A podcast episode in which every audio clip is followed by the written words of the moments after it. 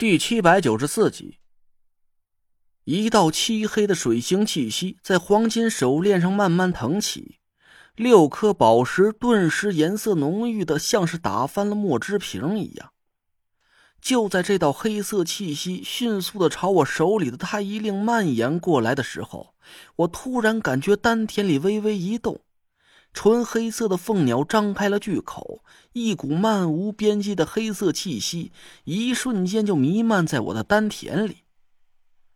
那股深不见底的黑色法力也同时有了反应，就像是平静的海面上突然掠过了一缕微风，几朵浪花跳跃着奔腾在水面上，顺着我的经脉，很快涌遍了我的全身。我既紧张又兴奋。自从破解了五魁的天命煞局，我失去了法力的依仗之后，这几个月以来，我每天都在惴惴不安，就像是一只被拔掉了爪牙的老虎。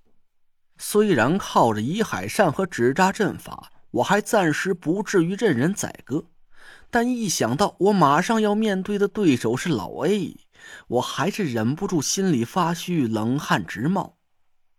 九凶之地的所有关卡终于都被破解了。按照预想，现在就是激活太医令和五魁令，让我法力重新回到身上的关键节点了。我拿着太医令的手都在忍不住剧烈颤抖着，一边看着那道黑色的气息缠绕在太医令上，一边凝神观察着丹田里的法力变化。黑色的气息融合在太医令里，我猛然感觉手上一轻，一道飞阴飞阳的灰色气息瞬间就掩盖了太医令上的十八道不同的颜色。这是苏梅的灵体气息。说简单点吧，只要这道气息能顺利平衡掉其他十八道阴阳各异的法力，太医令就彻底的被激活了。我的心脏跳动的几乎失去了节奏，只感觉嗓子眼都隐隐作痛。一张开嘴，一颗完整的心脏就会脱落而出，蹦跳在平滑的冰面上。我的余光一直都在警惕的扫视着四周，一旦太医令和五魁令同时激活，也就是楚寒楼或者老 A 下手的完美时机了。老爷，你能听见我说话吗？我是果儿啊，你可千万别上了老 A 的当，他是骗你的。你不要杀姐姐和姐夫，咱们是一伙的。唐果儿一边盘膝打坐维持阵法，一边不停的朝着四周焦急的大喊。四下里一片死寂，没有任何动静。那道灰色的气息慢慢的渗进了太医令里。十八道阴阳各异的气息正在慢慢的互相融合，闪耀出了微弱的星星点点的色彩。下下来，拽，把你的五魁令放到太医令的梅花孔里。那若兰的声音已经抖得说话都在不停的结巴了。我却强忍着心里的激动和紧张，慢慢退下了左手大拇指上的五魁令，朝着太医令上那个梅花形状的孔洞伸了过去。突然，一金一灰两道冲天的光芒，毫无征兆的把我眼前刺得一片模糊。我大吃了一惊，还没等我反应过来，就在这个时候。一道火红色的光芒突然在我脑海里一闪而过，几乎是在一瞬间就消失不见了。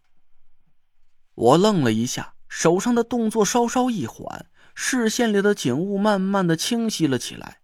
那道金光和灰色的雾气正在迅速的涌向了我手上的太医令。太医令的正面顿时就金光大盛，斜刻着的“太医”两个字越发清晰的凸显出来，一道紧接着一道的金光，就像是劈头盖脸砸在我脸上的雨点儿一样，不容抗拒的涌进了我的脑海里。而太医令的反面却越发暗淡了下来。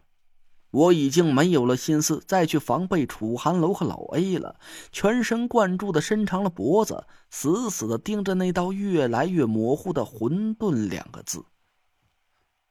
灰色的雾气糊满了太医令的反面，我暗暗流转了一下身体里的气息，似乎每一条经脉、每一颗细胞里都在闪耀着刺眼的金光，但是却没有任何灰色雾气的痕迹。哎，天黑了吗？这也太快了吧！刚才到处还都亮堂堂的，怎么一下就黑了下来？唐果儿奇怪的四下转着头。我疑惑的和其他几个人对视了一眼，突然心里狠狠的大跳了一下。果儿，你看着我，看着我这边。我轻轻的叫了唐果儿一声，他慢慢的把头转向我，手也不由自主的朝我伸了过来。姐夫，你在哪儿？是这个方向吗？就在我看清了唐果儿的眼睛的那一刹那，我猛地打了个剧烈的寒战，眼睛和嘴巴同时扩大到了极限。冰川里的光线很亮，到处都反射着柔和的阳光，头顶上薄薄的冰层流光溢彩，把唐果儿的脸照得艳丽绝美。但他的两只眼睛。却蒙上了一层灰暗浑浊的混沌之色，没有一丁点神采。啊，唐小妞，你的！郭永哲一声就惊恐的叫了起来。我赶紧拼命的朝他摇着头，他硬生生的把后半截话咽在了肚子里。郭哥，你是在叫我吗？